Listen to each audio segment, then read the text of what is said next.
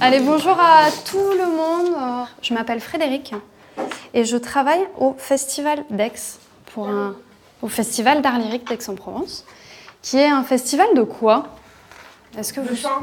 de chant comment? Choralique. De chant lyrique. Vous, vous allez découvrir un opéra cette année. Est-ce que vous vous souvenez comment il s'appelle cet opéra? Tu sais que c'est arabe Ouais. C'est un opéra en arabe qui s'appelle Kalila Wajibna. Wadimna. Que, l'analogie, le parallélisme va parfois très loin dans le détail. La musique classique et au-delà. C'est l'heure métaclassique avec David Christoffel. En 2016, le Festival d'art lyrique d'Aix-en-Provence proposait la création d'un opéra de Monet Madouane, Kalila Wadimna, sur un livret de Fadi Jomar et Catherine Verlaguet. Il s'agissait du premier opéra en langue arabe jamais présenté au Festival d'Aix-en-Provence. En 2019, Jean-Marie Montangérand et David Dorier font paraître Les yeux de la parole, un film qui montre les préparatifs de cet opéra et des différentes actions éducatives engagées par le festival auprès des collégiens du Jade Bouffant près d'Aix-en-Provence. Pour détailler avec quelle motivation cette production a pu remettre d'actualité au XXIe siècle une fable millénaire, comment un tel opéra rencontre des collégiens, Jean-Marie Montangérand et David Dorier sont les invités de Métaclassique. Qu'est-ce qu'il y a de si spécial chez Kalila et Dimna Justement, qu'est-ce qu'on pourrait, qu'est-ce qu'on pourrait se dire qui est étrange par rapport à d'autres opéras plus euh, traditionnels? C'est arabe. C'est un opéra qui est en arabe. Parce que c'est rare qu'il y a des opéras en arabe. C'est plutôt rare qu'il y ait des opéras en arabe, tout à fait. Alors, Kalila et Dimna, c'est des histoires qu'on se raconte depuis très très longtemps. Mais on peut pas, on peut pas raconter tout le livre, sinon l'opéra serait très très long. Donc il a fallu réécrire ces histoires pour en faire le livret d'un opéra. Et pour le livret, il y a deux personnes qui ont travaillé ensemble. Il y a Fadi Jomar et Catherine Verlaguet. Ils ont tous travaillé ensemble pour nous raconter l'histoire que vous allez découvrir en juin. Et là, c'est euh, Frédéric euh, Moulet que nous entendons du festival euh, d'Aix-en-Provence. Bonjour euh, David Dorier. Bonjour. Bonjour euh, Jean-Marie euh, Montangérand. Bonjour. Vous avez donc réalisé Les yeux de la parole, dont on vient d'entendre euh, un premier extrait. Euh, donc, Frédéric Moulet du festival va voir une classe euh, d'un collège euh, tout proche euh, d'Aix et explique un petit peu le, projet aux collégiens. Votre film, il raconte aussi bien l'opéra que le processus de découverte et le dispositif éducatif qui a été mis en place par le festival pour faire découvrir ce- ce- cet opéra aux collégiens. Bah, évidemment, la première question que j'ai envie de vous poser, c'est pourquoi avoir voulu rentrer dans l'opéra de cette façon-là, peut-être Jean-Marie? Euh, en fait, quand David a entendu parler de, cet opéra, qu'un opéra allait se monter en arabe au Festival d'Aix euh, et qui réunissait des, artistes euh, de tout le pourtour méditerranéen, donc des Palestiniens, des Syriens, des Libanais, des Marocains et des Turcs, on s'est immédiatement en fait intéressé à ce projet parce qu'il nous, il nous semblait, en fait, on a, on a découvert le livret et Et toute l'histoire autour de l'opéra, de la création, en fait, à chaque fois qu'on contactait le metteur en scène, le compositeur euh, Monet Madouane, en fait, on en apprenait euh, toujours un petit peu plus et on s'est dit, euh, cet opéra, il parle, euh, il parle du monde d'aujourd'hui. Et il faut absolument en faire quelque chose, mais on voulait pas filmer seulement des répétitions. Ça nous semblait être un peu ne pas être suffisamment parlant. Et on s'est dit immédiatement, il, faudra un regard, il faudrait quelqu'un qui, qui regarde cette pièce, qui attende cette pièce. Et donc on, on a imaginé euh, que des enfants en fait pourraient s'interroger sur cet opéra. Euh, au départ, c'est quelque chose qu'on avait écrit comme ça, euh, sans savoir que ça pourrait réellement se, se produire. Et en fait, le Festival d'Aix organise des ateliers euh, tout au long de l'année autour de, des pièces. Et donc, euh, ils, ont, ils nous ont parlé voilà, des ateliers qui allaient avoir lieu et euh, de différents établissements qui allaient aller voir cet opéra à la fin de l'année. Et donc, on s'est dit là, il faut qu'on trouve une classe euh, qui euh, irait voir cet opéra. Et, euh, et l'idée du film est née de, de ça, d'une rencontre entre, entre les collégiens et l'opéra et de voir ce que ça pouvait produire entre les salles de répétition et la salle de classe. Ça, pose la question de savoir, euh, pour le festival euh, d'Aix-en-Provence, faire un opéra euh, en arabe, si c'est déjà une démarche de médiation que vous redoublez par le fait de porter la caméra sur le dispositif de médiation qui accompagne cet opéra en particulier? David Dorier? Oui, bah, c'est vraiment le, disons que le regard qui est porté euh, sur cet opéra par cette, cette action éducative nous permet de d'amplifier le propos même de la pièce et en plus de ça rajouter un questionnement autour de l'éducation artistique. et c'est vrai que les personnes qui viennent voir le film se posent autant de questions sur la création d'un opéra que sur les phénomènes géopolitiques euh, du monde d'aujourd'hui, mais euh, aussi sur euh, l'apprentissage de la langue arabe à l'école ou encore une démarche d'éducation artistique comme un détonateur d'exploration du monde artistique, quoi, de, la vie culturelle. Mais alors, en quoi cet ouvrage-là, vous qui avez déjà capté des opéras, David Dorier, a déplacé alors la question qu'est-ce qu'il faut filmer quand on filme un opéra en train de se monter? Eh ben, c'est justement tout le, sujet de, l'écriture du scénario qu'on a écrit avec Jean-Marie auparavant. C'est-à-dire que en cinéma documentaire, euh, il y a plusieurs méthodes. Euh, il y a la méthode, euh, je dirais, Wiseman, qui est un peu la méthode on arrive et puis on voit ce qui se passe.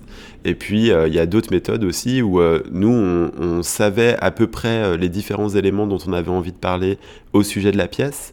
Et euh, il s'agissait pour nous de mettre en rapport euh, l'exploration des enfants et, euh, et disons, les, étapes de narration du film. Les, étapes de narration du film, ça veut dire que même si vous avez tourné dans des conditions documentaires, vous aviez quand même un plan de ce que vous alliez filmer? Bah, c'est vrai que oui, en, fait, euh, ça a été un, travail d'élaboration. Avec David, en fait, on a l'habitude de mener pas mal d'ateliers euh, avec euh, une association d'éducation à l'image. Donc, on a, la public, on a l'habitude du public adolescent, travailler dans des, dans des salles de classe. Et donc, en fait, l'idée, c'était qu'on on essayait de concevoir les ateliers avec l'équipe du festival et les enseignants en imaginant des scènes. Par exemple, euh, on s'est demandé à un moment donné, euh, tous ces artistes viennent vraiment de, pays complètement différents, euh, parlent parfois des, langues différentes, jouent des, musiques et des instruments différents. Et donc on s'est dit, plutôt que d'aller les interviewer, en fait, ça serait bien que les enfants se, se posent la question. Et donc on a imaginé qu'ils pourraient travailler des exposés donc euh, du coup sur euh, chacun des, musiciens. Et en fait, finalement, on n'a pas du tout gardé le, résultat, le rendu des exposés. On a utilisé les, scènes de recherche sur Internet. où on voit les élèves rechercher sur Google et, du coup ce travail de recherche en fait en fait était dix fois plus intéressant que, le résultat et en fait on partait comme ça d'une idée de, scène avec un, contenu un objet et on élaborait un contenu pédagogique avec, euh, avec les enseignants. Quoi. Donc il y avait ce double travail d'écriture à la fois cinématographique d'un côté et euh, pédagogique de l'autre. Quoi. je l'ai C'est lui, je crois. C'est lui Il est trop beau. Tu veux voir? Ah, il est trop beau Il est trop beau Vas-y, la vie de ma mère, je l'ai ajouté. Je suis amoureuse. Il est trop beau. Ah ouais, il fait le beau gosse là, attends, fais voir. Avec des meufs et tout. Ah, la ville, ma mère, il fait trop le beau. Ils vont se demander, mais qu'est-ce qu'on Il m'a, il m'a accepté. Il a combien d'amis Il t'a accepté Vas-y, viens aussi, après moi, photo. Parce qu'il veut se marier avec moi. Tiens, c'est quoi ta tête Non, je rigole.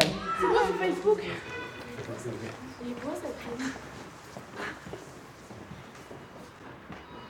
Je suis Jean Chahid de, de Liban.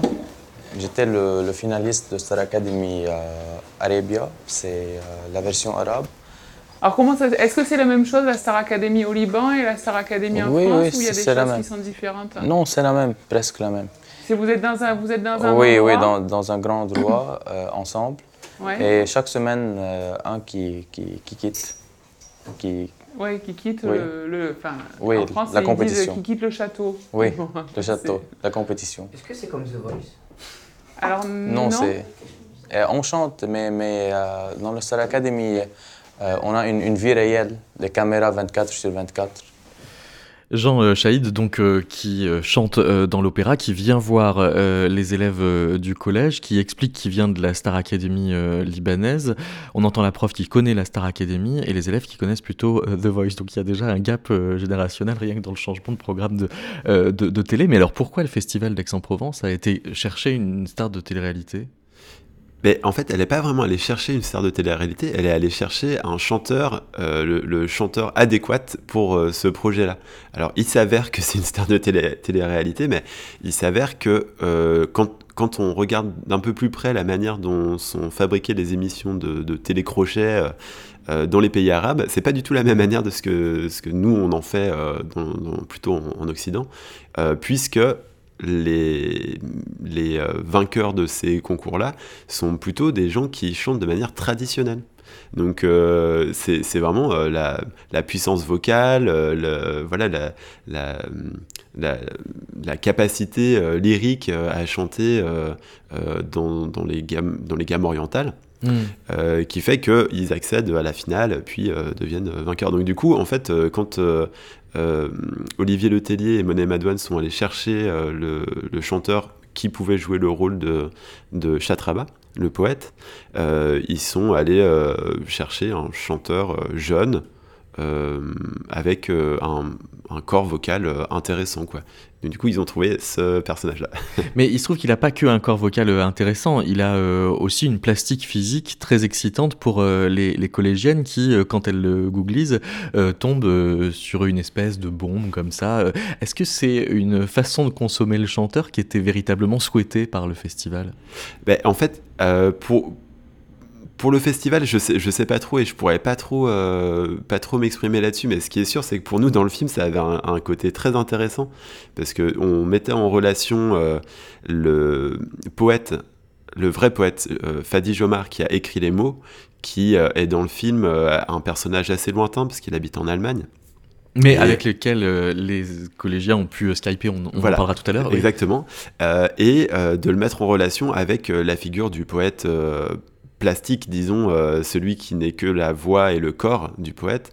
Et euh, en fait, on s'est rendu compte pendant le tournage du film qu'il y avait une vraie attraction des adolescents et des adolescentes pour euh, ce poète de pacotille et euh, une espèce de curiosité un peu étrange pour le vrai poète, mais euh, pas de fascination par contre. Bon, ça résonnait avec le propos, mais c'était un heureux hasard, c'était pas forcément euh, prévu. Prévu, non, mais c'est aussi que ça, c'est ce qui a vraiment accroché les élèves d'entrée en fait. On, aurait pu avoir les, les, plus grands ténors français dans, ce, dans ce projet et je pense que ça ne leur a pas parlé de la même manière et du coup il y a eu une, une captation de l'attention des, des, élèves sur Jean c'est pour ça qu'on a tenu on a négocié avec le festival euh, pour réussir à le libérer des, séances de répétition pour qu'il vienne au, collège. On voulait vraiment que ce soit lui. Et en, fait, je pense qu'après, les, élèves sont rentrés dans le projet euh, par cet intermédiaire. Euh, en fait, c'est des élèves qui sont très éloignés du monde lyrique, du monde de l'opéra. Et même s'ils habitent Aix-en-Provence, en tout cas en banlieue d'Aix-en-Provence, ils n'ont jamais mis le pied au festival euh, d'Aix. Donc il y avait vraiment ce, décalage.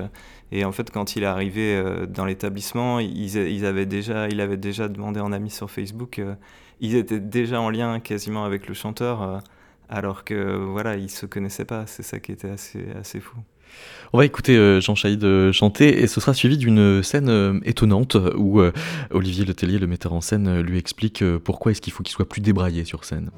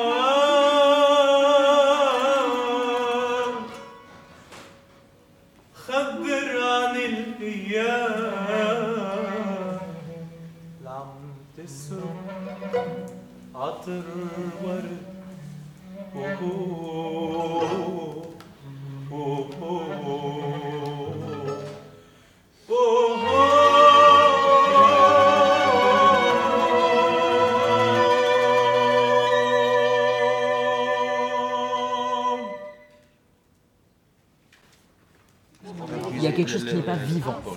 Il ne faut pas que tu sois propre, faut, pas que ce soit repassé, faut pas que ce soit tout neuf, faut que ce soit à côté. Non, pas déchiré. C'est pas important le costume. Pour eux, c'est important parce que le costume, c'est un signe de pouvoir, de banquier, de. Tu vois, c'est c'est une carapace. Et toi, tout ce que tu défends, tout ce que défend ce personnage-là, et tout ce que défendent les jeunes poètes, etc., et pensent vraiment, encore une fois, le printemps arabe ou euh, la nuit debout en France, enfin, tu vois, c'est, c'est des mecs qui sont. On s'en fout de ce pouvoir à notre doré. place de martyr au Liban. On a fait beaucoup de révolutions là-bas. Il faut du coup que dans le mouvement, ça amène aussi quelque chose qui soit plus nature pour qu'on soit en empathie avec ce mec-là, que ça me semble être moi, être, être tous les gens de la rue. Et pas les gens de la rue d'Aix qui sont tous habillés euh, comme ça, tu vois, mais les gens de la vie, simple. David Dorier, est-ce que c'est le rôle euh, de l'opéra euh, de mettre sur le même plan le printemps arabe et Nuit debout? Euh, ben, Là, euh, Olivier Letellier, ce qu'il essayait d'expliquer, c'est vraiment d'essayer de, lui donner comme ça des, références de, personnages quasi révolutionnaires. Quoi. Alors nous, ça nous fait beaucoup rire parce qu'il essaie d'expliquer ça à un, gars qui fait, qui fait de la muscu une, une fois par jour, tous les jours de la semaine. Donc du coup, c'est assez drôle. Mais euh, là où euh, l'opéra a vraiment une carte à jouer, c'est euh, d'essayer de, s'impliquer dans, des choses qui sont en lien d'aujourd'hui. Et quand on voit les mises en scène de Tchernakov, de Castellucci ou d'autres metteurs en scène, on sent qu'il y a ces, propos d'aujourd'hui avec des œuvres anciennes. On, voilà, on sent qu'il y a ce désir-là au sein des maisons d'opéra d'impliquer une chose de l'ordre de l'actualité, quoi. Euh, de, de rentrer aussi bien dans des formes plus politisées ou euh, parce qu'en fait chaque chaque opéra euh, euh, est, est en lien avec quelque chose euh, comme comme euh, les, les pièces de Shakespeare ou euh, Mais c'est aussi un, un point de discussion parce que euh, l'intérêt de cette résonance euh, avec euh, l'actualité, c'est quand une résonance euh, symbolique s'opère justement parce qu'il y a encore une distance avec euh, l'époque d'où vient euh, l'ouvrage et que c'est par cette distance que euh, la résonance euh, peut jouer. Et si la résonance est trop littérale, peut-être que ça marche plus. Ben, là, euh, en, en l'occurrence, quand euh, Fadi Jomar, lui, s'empare du texte de Khalila Wadimna, qui est un texte qui a été écrit... euh, il y a- Fadi Jomar, a- c'est le, le librettiste. Voilà, c'est ça. C'est le, le poète syrien qui, Ouais. euh, qui est déplacé, qui habite aujourd'hui en Allemagne et euh, qui s'est fait euh, donc, euh, chasser de Syrie par le régime de Bachar al-Assad. En fait, quand lui, il écrit le texte, qui, qui s'empare d'un texte qui a été écrit il y a mille ans en arrière, qui parle du lien entre les artistes et le pouvoir, euh, finalement, ce propos-là, il n'a pas bougé. Et, euh, quand euh, aujourd'hui un metteur en scène veut s'emparer de ce texte-là, le mettre en scène, et puis donner des référents aux artistes avec qui il travaille, il est obligé de s'appuyer sur des choses qui existent d'aujourd'hui. Alors, après, je sais pas, je suis pas sûr que le, comparatif euh, puisse vraiment exister entre les Nuits debout et le, prin- et le printemps arabe, mais en tout cas, ça sert de matière de, de référence euh, pour, pour donner des, des, cartes aux, chanteurs euh, à ce moment-là.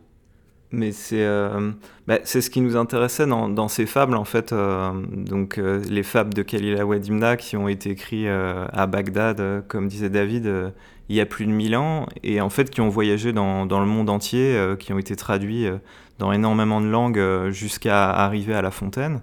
Et d'ailleurs, ces fables, en fait, tout le monde les connaît, et nous, on les connaît les premiers parce que plusieurs des fables de Khalila Wadimna ont été adaptées par euh, Jean de La Fontaine. Moi, je pensais qu'il y avait que Ésope comme euh, source pour euh, Jean de La Fontaine. En fait, il y, en a plein. Il y, en a vraiment plein. Ésope euh, est une des sources principales hein, en termes de, de quantité de, de textes, mais en fait, La Fontaine s'est inspiré euh, de- d'énormément d'auteurs, dont ces fables qui sont à la base des fables indiennes. euh, qui, sont, qui ont été écrits euh, voilà, par un Perse en, en arabe. Et c'est, pour la première fois, il les a écrits. Et en fait, c'est l'ouvrage de référence ensuite euh, qui a été traduit dans des centaines euh, de langues. Et donc, euh, c'est cette histoire. et c'est vrai que nous, on s'est rendu compte en faisant le film avec David, en fait, il y a énormément de débats, de discussions de radio qui tournaient autour de, des sources de La Fontaine. Et, et, en fait, à chaque fois, on sent que ça, ça crispe parce que il y a des gens, on a eu des retours même sur Internet où on nous dit non, mais c'est Aesop, vous vous trompez. Et en fait, le fait qu'il y a des sources orientales et notamment un texte en arabe qui a inspiré La Fontaine, le poète, notre poète national, en fait, euh, ça nous a attiré pas mal de, ouais, de, commentaires haineux. Et en fait. Euh, haineux Ouais, ouais, haineux, vraiment. Euh, bah, vous, vous, pouvez aller voir. Il y a, en fait, sur, un, sur le blog du, du, film, en fait, on a, on a ouvert un blog sur Mediapart.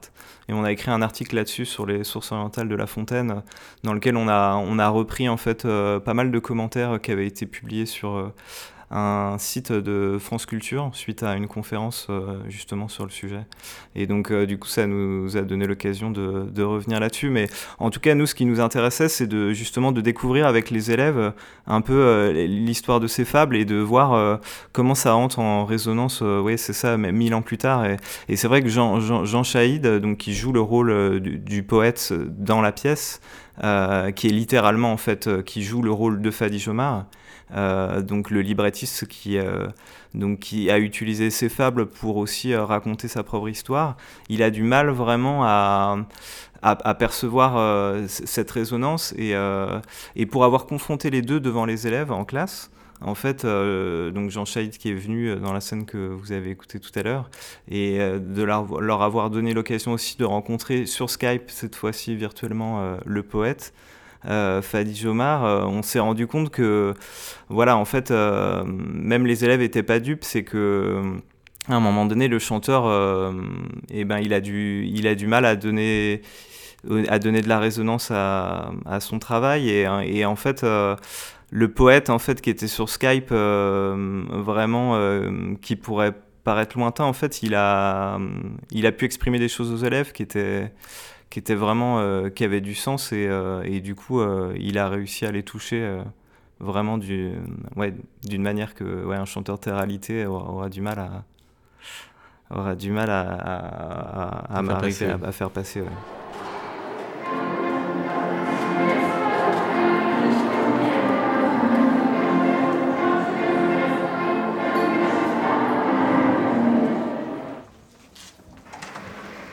Allez-y. Comment on dit bonjour en anglais Hello. On voit pas. C'est en anglais. Hello. Hello. Hello. Hello. How are you? I'm fine, thank you.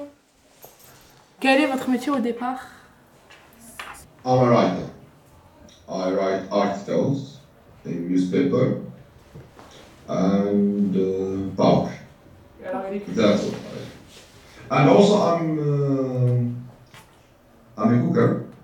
I work as a chef in a restaurant. I like to cook very much. Depuis combien de temps écrivez-vous des opéras? It's my first opera, in fact. C'est le premier. It's my first idea and he asked me to write it about very traditional story in the Orient called Kalila or Bimna.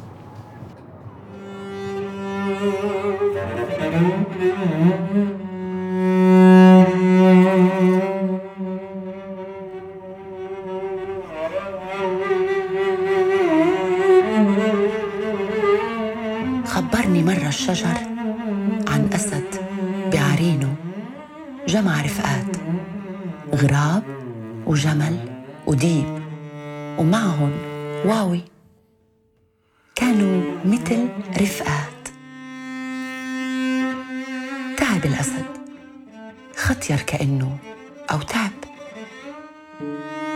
لا بقى صاد ولا بقى طعمة. ورفقاته كانوا ياكلوا زادوا. جاعوا رفاقه على تعبه والجوع بخلي القلب أعمى. الغراب شيطان السواد وأول الكذبة. نعق وكأنه الموت بغني. وقف عميدة الأسد وقال له قال له كلنا كلني خلي رفاقي ياكلوا مني. الأسد ورفاقه ضحكوا ضحكوا عليه. الديب قال له اسمع هالكلمة مين اللي بده ياكلك؟ وانت يا دوب يا دوب شي اللقمة الواوي انتخى قالن أنا إلكن. كلوني واشبعوا.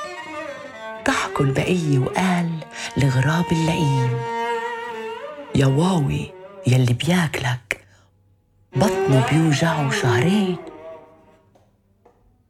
قال الديب اللي ضحك نابه قوموا كلوني إلي. لحم الديابة فدا أصحابه قوموا كلوني إلي. قالوا شو بدك تموتنا؟ لحمك كأنه سم. عم يمشي ببدنا ما ضل غير الجمل المسكين. وقف وقال لهم أنا لحمي طري وطيب. قوموا كلوني بالهنا. لحمي طري وطيب.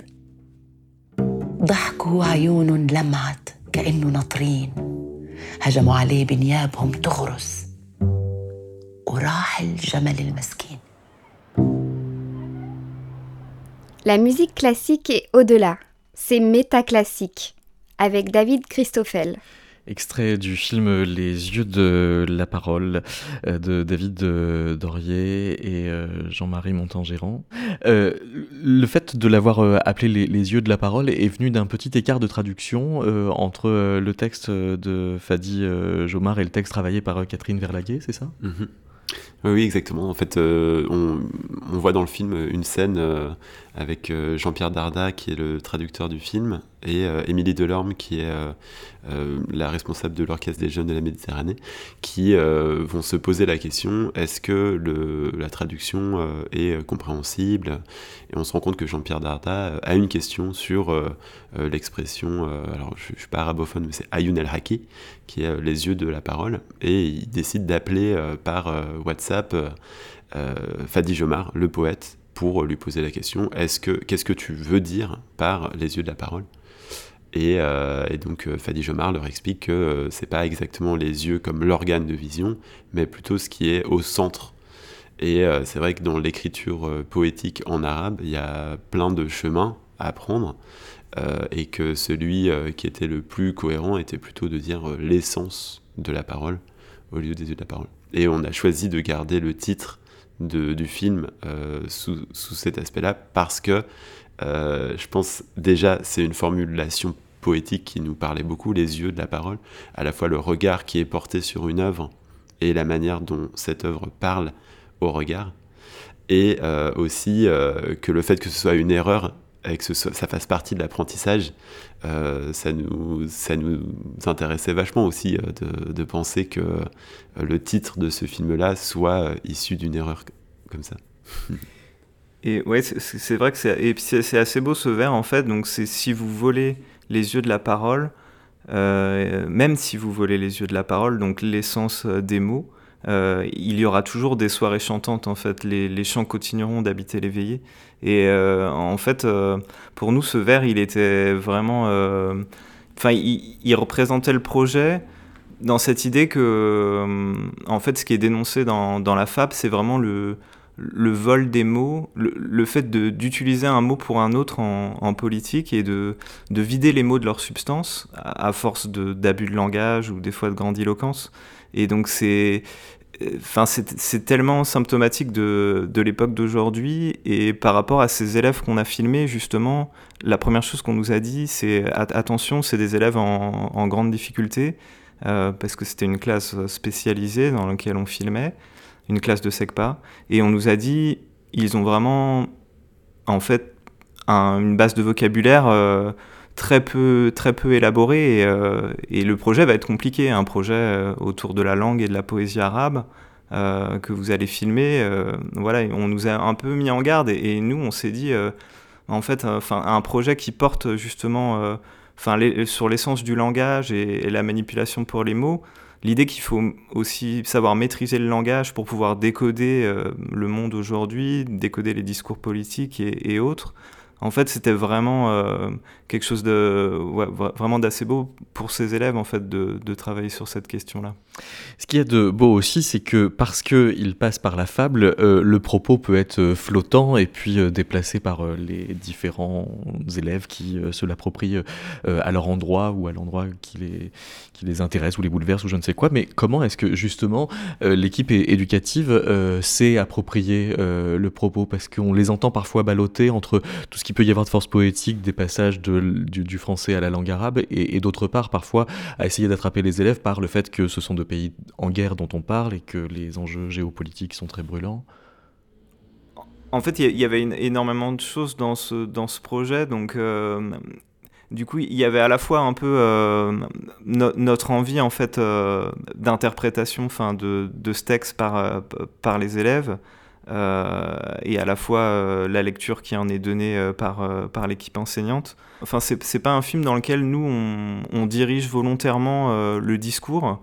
On a quand même essayé d'être en observation. C'est un film dans lequel, des fois, on, pu, peut nous le reprocher, mais c'est un film dans lequel il faut, s'immerger. Et, et c'est au spectateur un peu de décoder entre ce qu'il entend de l'opéra et les passages expliqués en classe. Euh, mais aussi ce qu'il entend euh, dans l'actualité ou ses connaissances personnelles, c'est essayer de relier les choses et, euh, et en fait d'additionner en fait ces différents éléments. Et donc c'est vraiment au, spectateur de, faire ce travail. Après, nous on a l'impression qu'en en fait, au moment où on a fait le film, en fait on parlait énormément avec les intervenants pédagogiques de, des révolutions arabes. Euh, mais euh, quand le film est sorti, euh, on a rencontré un écrivain qui s'appelle Mehdi Sharef et il nous a dit mais, mais ce, film, cet opéra, en fait, il parle de l'Algérie. Et, et, en fait, finalement, l'actualité évolue en, en, permanence autour de ce texte. je pense que le meilleur moyen, c'est vrai que c'est les collégiens qui nous ont mis un peu à, notre place, nous et les, enseignants, parce qu'en fait, eux, euh, disons qu'on, ils avaient c'était compliqué de, percevoir euh, tout cet apparat politique euh, autour du texte pour eux. Et pour eux ils étaient beaucoup plus terre à terre. Et finalement on a l'impression que c'est ils nous renvoyaient plus. C'est la portée poétique en fait qui qui essayait qui arrivait quelquefois à les toucher. Et en fait peut-être grâce aux élèves des fois bon c'est un collégien un adolescent donc qui est comme ça euh, sur sa chaise. Euh, et en fait, des fois, c'était dur pour nous, pour les équipes, parce qu'il ne se passait pas grand-chose. Mais en même temps, euh, peut-être que ça nous a permis d'éviter de tomber dans, dans, quelque chose où on, aurait récupéré comme ça l'opéra et, le texte, et d'en faire quelque chose comme ça, voilà, de tendre un, peu plus vers le haut, et grâce à ces adolescents, des fois mutiques, qu'on a eu du mal, des fois, à percevoir. Pour commencer, si j'arrivais dans une classe en Égypte, pour commencer, je vous dirais Sabah al-Khir. Qui veut dire hmm, Exactement. Ça veut dire jour de bonheur, Sabah al-Khir. Et tu me répondrais Sabah al-Nour, jour de lumière.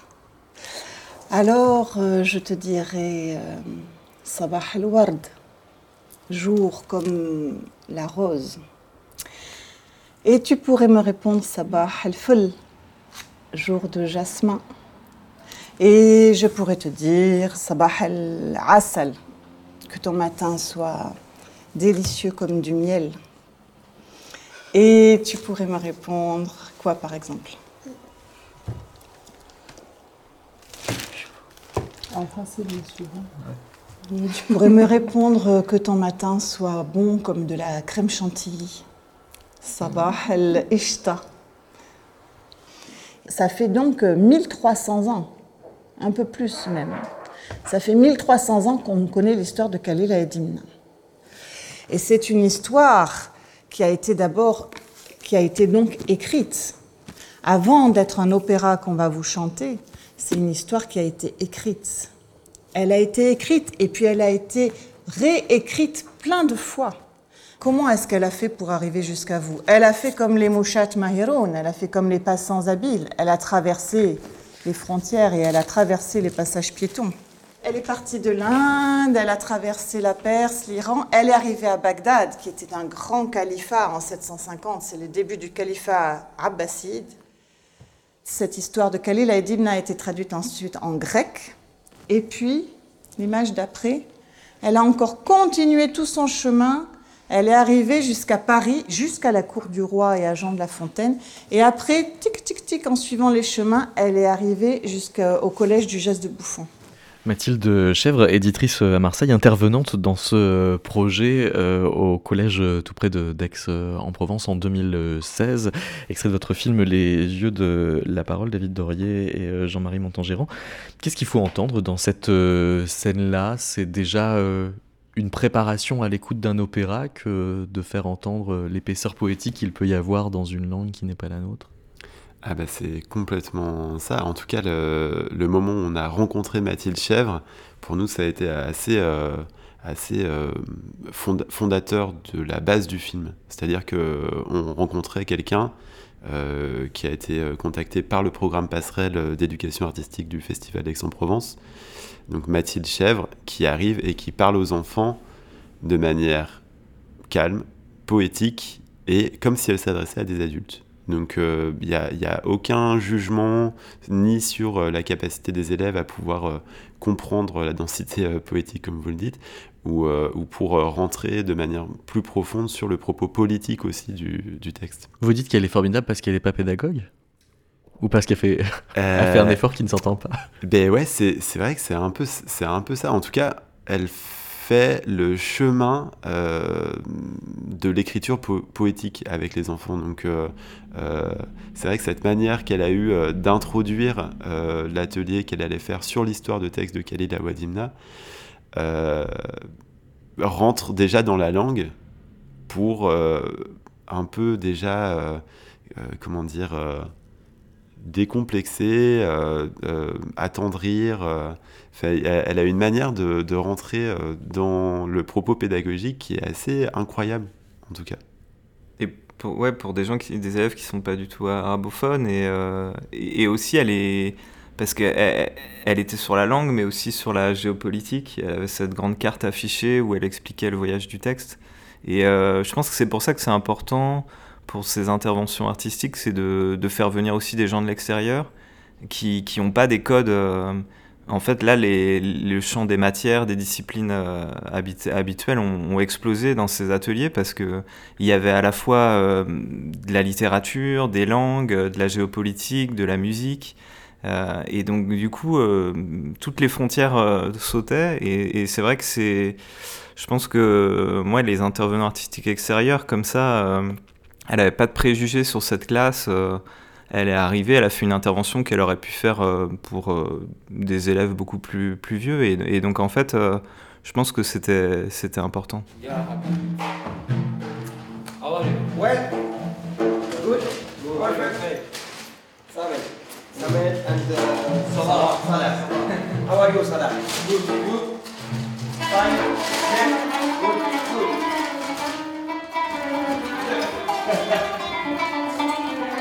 So, Wasim Hanan. Yes, yes. Yesterday, friend? Percussionist. Yes. Okay. You, you, you know each other? From yesterday. Before? Yesterday, yes. No, no, before. Oh, before. Nino Cafe, Cafe. Yeah, I know Cafe Nino. Nino. Nino. And uh, he, he, he works with uh, Turkish musicians. Yes, yes. He has a group with the star Mais peut-être qu'il le connaît.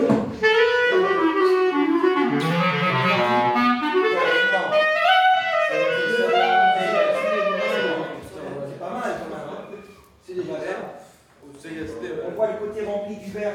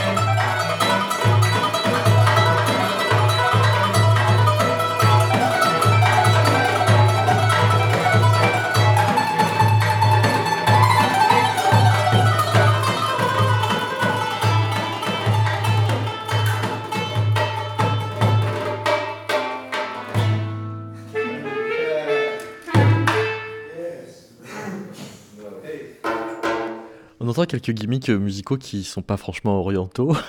Euh, ça veut dire que les, les musiciens euh, eux-mêmes euh, étaient choisis comment? Euh, les musiciens, eux, ils ont été choisis euh, un, peu euh, à, mi-chemin entre un processus de longue date, puisque il y a pas mal de musiciens qui viennent d'un programme qui s'appelle l'Orchestre des, Jeunes de la Médi- Méditerranée, qui a été mis en place par des personnes du Festival d'Aix-en-Provence. Donc certains musiciens viennent de là, et puis d'autres musiciens ont, été, recrutés pour ce projet-là spécifiquement. Et euh, là, le passage qu'on vient d'entendre, c'est euh, la rencontre donc euh, entre Wassim Halal, le percussionniste, qui est d'origine libanaise, mais il est français, et deux musiciens turcs qui jouent du kanoun, qui est une espèce de harpe de, de jambes, et un clarinettiste. Et donc, on se rend compte que visiblement, ils ne se comprennent pas du tout à l'oral, et que finalement, ils commencent à jouer et ils arrivent à entretenir une grammaire musicale. euh, Et ça s'emboîte assez bien. Et ça s'emboîte assez bien, exactement. Au mois de janvier euh, 2018, David Dorier et Jean-Marie Montangérand, vous avez reçu de Jacques Lang, le président de l'Institut du monde arabe, un message qui dit ceci. Ce documentaire qui s'intéresse au regard des collégiens du Jade Bouffant sur la création de l'opéra Kalila Wadimna, premier opéra en langue arabe présenté en 2016 au Festival d'art lyrique d'Aix-en-Provence, est un formidable message d'espoir. Mais Jacques Lang ne précise pas de quel espoir il parle. ça, c'est plutôt aux gens de, de, de voir quel espoir ils voient. En fait, pour, pour tout vous dire, euh, pour- quand nous on a euh, écrit ce projet, on savait pas exactement où on allait. On avait euh, plusieurs éléments, on construisait, on, on- voilà, on avait écrit cette histoire, et puis disons que le propos est apparu euh, un peu plus tard euh, au montage, où on s'est rendu compte qu'il y avait euh, effectivement une discussion entre l'univers de l'éducation artistique et celle de la création artistique. Entre ces, deux univers, disons, il y avait des connexions qui se faisaient. Et depuis la sortie du film, et avec les, les projections qu'il y a eu, les différents débats qu'il y a eu, pas mal de gens ressortent avec, euh, en, nous, disant euh, c'est formidable tout cet espoir qui, euh, qui ressort de ce film-là. Mais en, vérité, c'est l'espoir quasiment d'un enseignant, quoi. C'est celui de voir qu'il est possible de planter des graines de savoir et d'attendre que ça puisse pousser un jour quoi. C'est- l'espoir du jardinier quoi, on va dire. C'est que à un moment, on sait que ces actions existent, que le film permet de rendre ces actions visibles et euh, que ça fait du bien de voir que ça existe. Mais, mais dans cette histoire, euh, semble-t-il, personne, ni les enseignants, ni euh, vous-même euh, en, en réalisant le, le film, ne cherchait à euh, amener les collégiens à avoir une parole sur ce qu'ils ont reçu dans cette expérience et sur ce que eux peuvent en tirer véritablement. Hmm. C'est vrai que, en fait, le, le, le, le problème, c'est. hum, En, fait, on, aurait pu, par exemple, les, les interroger euh, en fait, euh, au moment où ils, ils ont, ils ont vu l'opéra, mais en fait, on s'est dit, avec David, on a essayé de réfléchir un peu à des pièces, euh, des œuvres en fait, qu'on avait découvertes étant, étant adolescent. Et, euh, et en fait, il y a, y a des choses qui nous avaient, qui nous avaient marqué. Moi, par exemple, je me rappelle d'une pièce euh, d'un Uburois d'Alfred Jarry euh, où, ils avaient où la troupe avait retourné l'amphithéâtre euh, de mon collège. Et, en fait, c'est vrai que sur le moment, j'avais trouvé ça un peu loufoque, mais ça m'avait pas tant que ça marqué. Et, en fait, j'ai l'impression que je m'en suis rappelé des années plus tard en, retournant dans, des établissements scolaires. j'ai l'impression qu'il y, a un temps d'infusion nécessaire euh, et qu'un projet en tant que tel, euh, en fait, ne, ne, va pas suffire. En fait, c'est vraiment comme disait David, des petites graines. Euh, en fait, c'est un édifice pierre par pierre où, où l'adolescent va, va, se construire en fait. et j'ai l'impression que c'est sûrement des années plus tard, comme ça, il y a, y a, des choses qui vont se rappeler, mais en fait on, on, voulait pas écraser ça en, oui, en, donnant un résultat. En fait, c'est vrai qu'on est dans une époque où il faut souvent évaluer des, résultats, et d'ailleurs on demande des résultats sur ce genre d'intervention artistique. Mais disons que, disons que ça nous intéressait plus de, de, laisser le, spectateur voilà, imaginer euh, à la fin du film, d'être plus sur sa propre réflexion que de rester sur celle des élèves, parce que finalement les, les élèves agissent plus comme un vecteur et nous permettent à, nous de, nous d'élaborer notre propre euh, réflexion et nos propres, de tisser les propres liens entre, entre la pièce et, euh, et toute l'histoire euh, qu'on découvre à, à travers le regard des collégiens.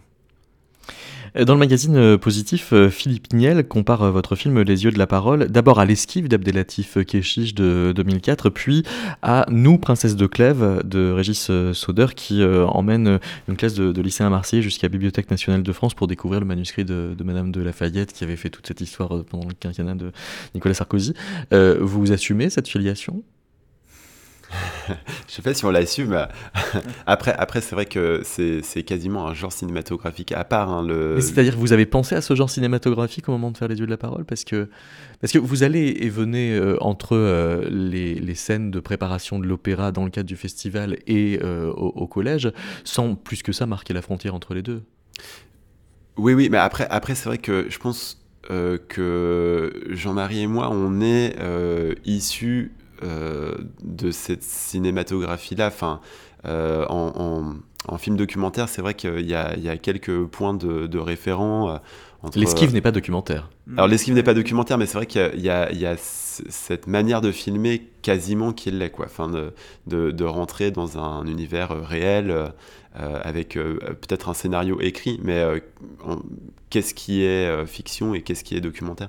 En tout cas, euh, le, genre cinématographique du, film euh, d'atelier, du film d'adolescent, c'est vraiment quelque chose euh, qu'on regarde et qu'on qu'on suit attentivement aussi parce que justement on est en lien avec des ateliers d'éducation à l'image.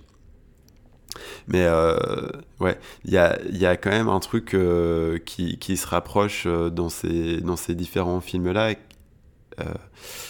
qui qui est quand même la vision du rapport entre une œuvre artistique et la jeunesse, pour, euh, pour aller vite, euh, sans jugement. Donc euh, avec un recul nécessaire qui permet de, de être témoin de cette rencontre sans aller chercher une analyse particulière, mais juste le fait d'être témoin de cette chose-là, ça, ça, ça, permet de, de ouais, être spectateur d'un moment de, de, magie ou euh, de... Mais pas que de magie, c'est-à-dire vous dites vous faites éducation à l'image et vous vous retrouvez devant des collégiens qui vont euh, sur Google chercher euh, Jean Saïd et puis finalement le trouver sur Facebook, le, cliquer et aller voir sur leur portable si il ah, a rétro-cliqué, enfin je sais pas, c'est... C'est le monde d'aujourd'hui ça. Oui. mais alors qu'est-ce que vous faites vous avec une caméra dans ce monde-là, à ce moment-là? Bah, il y, avait une enfin ce qu'on trouvait intéressant c'est le la question des frontières en fait dans, dans le film euh, parce que en fait euh, l'opéra réunit des des gens qui viennent d'un peu partout et euh, ces collégiens aussi en fait sont sont vraiment relégués dans un quartier en, périphérie et, donc il y avait des frontières comme ça qui apparaissaient un peu tout au long du film et euh, on avait l'impression que, euh, en, fait, on, s'amusait à aller, un peu comme à, élaborer des ponts, en fait, à, outrepasser ces, ces, frontières. Enfin, c'est vrai que l'opéra, euh, quand on a découvert un peu comment il était créé à la base, en, fait, c'est ça nous paraissait assez étonnant euh, de voir un opéra qui célébrait par Skype interposé. En fait, euh. la première scène qu'on a filmée, c'est une, scène euh, que David a tournée chez le compositeur Monet Madouane, qui était en train de d'improviser des morceaux au, oud. Alors lui, il ne, note pas, il n'écrit pas la, partition, il compose à l'oreille, et donc en fait, il fallait qu'il joue ces morceaux euh, à, au directeur euh, musical euh, Zied Zouari, qui était à Tunis. Et donc par un petit écran Skype comme ça, lui il était en train d'annoter la partition. Ensuite ils ont ouvert une autre fenêtre et il y avait le, roi, le chanteur Mohamed Jibali qui était à un autre endroit et donc à qui ils expliquaient un peu la portée du texte. Et donc comme ça par Skype interposé, en fait il y avait un, opéra qui était en train de, se créer. Et, euh, c'est vrai que pour nous, euh, en fait, on... l'idée du film, c'était vraiment, euh, en fait, comment, comment une œuvre peut circuler aujourd'hui, entre, entre Skype, Facebook, et, comment un, texte qui a été écrit à Bagdad il y a mille ans, en fait, euh, bah, du coup, euh, est actualisé et, que, ces, que, ces, réseaux sociaux, euh, ils peuvent faire circuler, faire circuler ces mots et, et sans aussi appréhension, en fait l'idée de décloisonner le, les genres, euh, qu'un opéra euh, voilà, euh, permette de se faire rencontrer la langue française, langue arabe, musique occidentale, musique orientale, et, qu'aujourd'hui on est tellement dans un monde où en fait les ouais, c'est en fait, au départ, c'est vraiment cette langue. Enfin, je sais pas. C'est vrai qu'on n'a pas tant parlé de ça, de la langue, mais il y a vraiment ce rapport à la langue. En fait, on a, on a, senti en s'approchant du film que à la fois la langue, euh, le texte chanté et cette langue arabe, en fait, il y avait, il y avait comme une chape de plomb euh, autour, autour de cette langue. Et, en fait, euh, c'était un peu au départ du projet, on s'est dit. Ouais, dans l'idée d'aller en, envie de filmer, c'était faire quelque chose aussi autour de, de cette langue arabe et, et d'essayer de lever les, les a priori tous ces a priori en fait qui tournent autour de cette langue.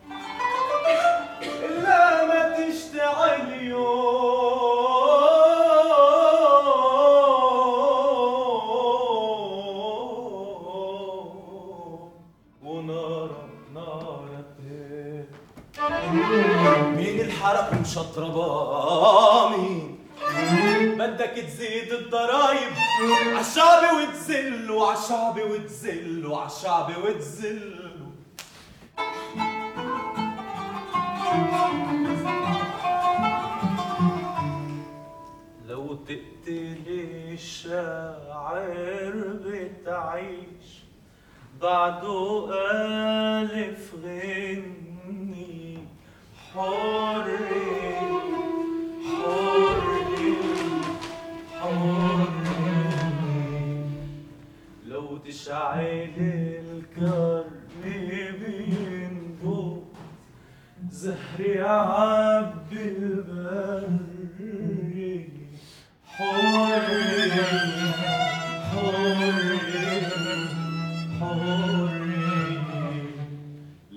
اشعل سراجك عاتب في شمس راح بالطن يومي حري حري حري لو تسرق عيوني الحكي عيوني الحكي.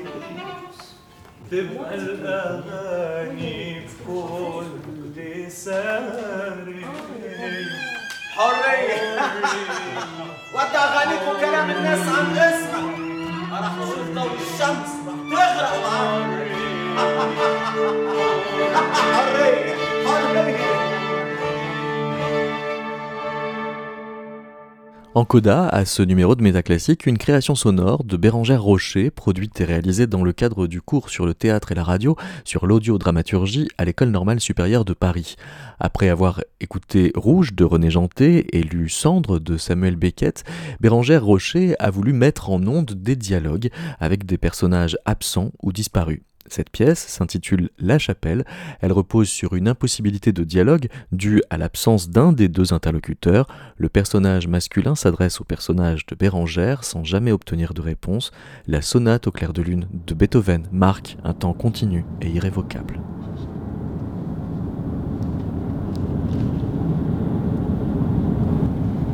Je pouvais même pas m'imaginer ça. Quel ça.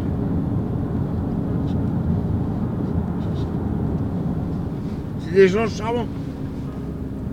Ils sont même pas arrêtés.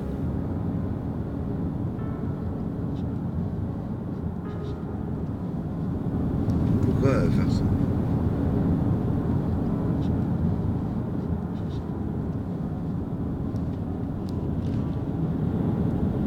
Déjà, c'était impeccable. Tu où?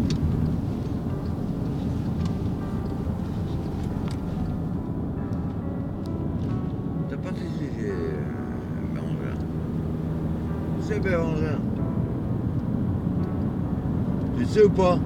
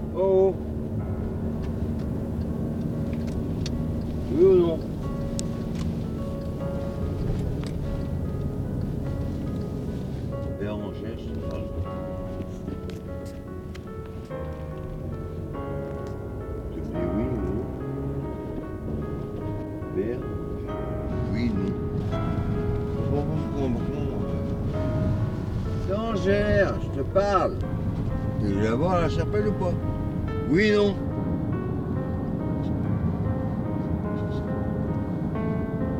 Bérangère, parle-moi, putain. Bérangère, où est-ce qu'il est? T'avais pas besoin de faire tout ça. Oh! Tu veux la voir la chapelle ou pas? Bérangère, je te parle.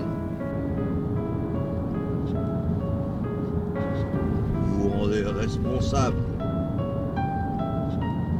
Bérangère, quand je te parle, tu me réponds ou